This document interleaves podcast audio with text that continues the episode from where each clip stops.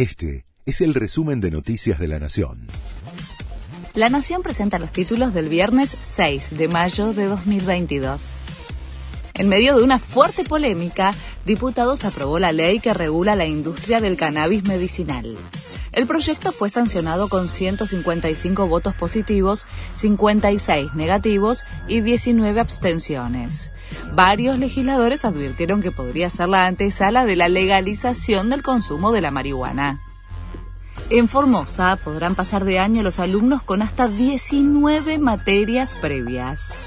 La norma permite adeudar todas las asignaturas de 2020, más tres de 2021 y tres más de años anteriores, en el marco de una promoción asistida.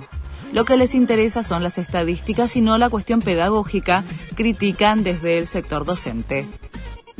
Abrieron una pyme hace 45 días y debieron cerrarla por un bloqueo de camioneros. El dueño de un corralón en Resistencia, Chaco, relató que en un mes Camioneros le realizó tres bloqueos seguidos en reclamo del reencuadramiento sindical para los choferes de los vehículos del negocio, que están bajo el convenio de comercio. Murió antes de nacer, lamentó el empresario al confirmar que cerró el corralón. Siguen las repercusiones por las declaraciones de Susana Jiménez. Me gustaría que el pueblo se levante y diga basta dijo la diva al mostrarse muy crítica de la gestión y del rumbo que está tomando el país.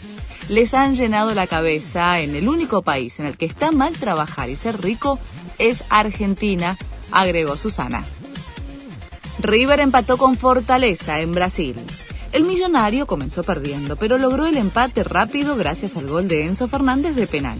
El partido terminó 1 a 1 y River quedó a un paso de avanzar a los octavos de final de la Libertadores. Franco Armani, el arquero del club de Núñez, fue figura, sobre todo en el primer tiempo. Este fue el resumen de Noticias de la Nación.